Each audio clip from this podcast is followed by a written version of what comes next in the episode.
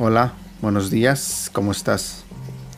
El tema de hoy se titula Extranjero de paso.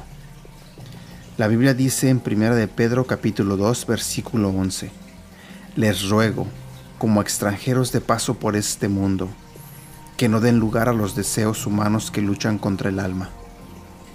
Una vez leí una comparación de la vida con un tren donde empezamos un viaje por este mundo cuando nacemos y lo terminamos cuando bajamos de él al morir. Los que suben a nuestro vagón son quienes impactarán nuestra vida, pero algún día llegarán a su destino y bajarán de nuestro convoy.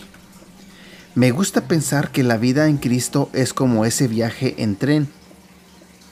Subiste a la vida cristiana cuando el gran maquinista te encontró sin rumbo y te invitó a empezar una emocionante aventura con él. Adquirirás experiencias y conocerás gente nueva.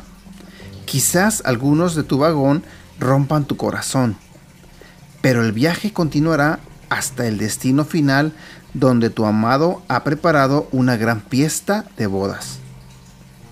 En tanto, eres un peregrino, un extranjero que de detenerte en cualquier estación, no tendrás un hogar en ese territorio.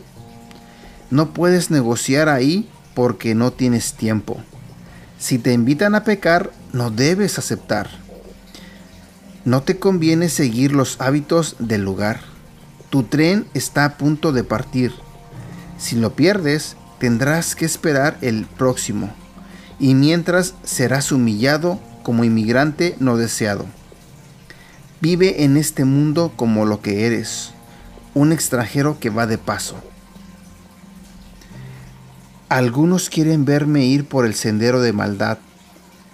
Oír no puedo su llamar, pues voy a mi celeste lugar. Que tengas un excelente día.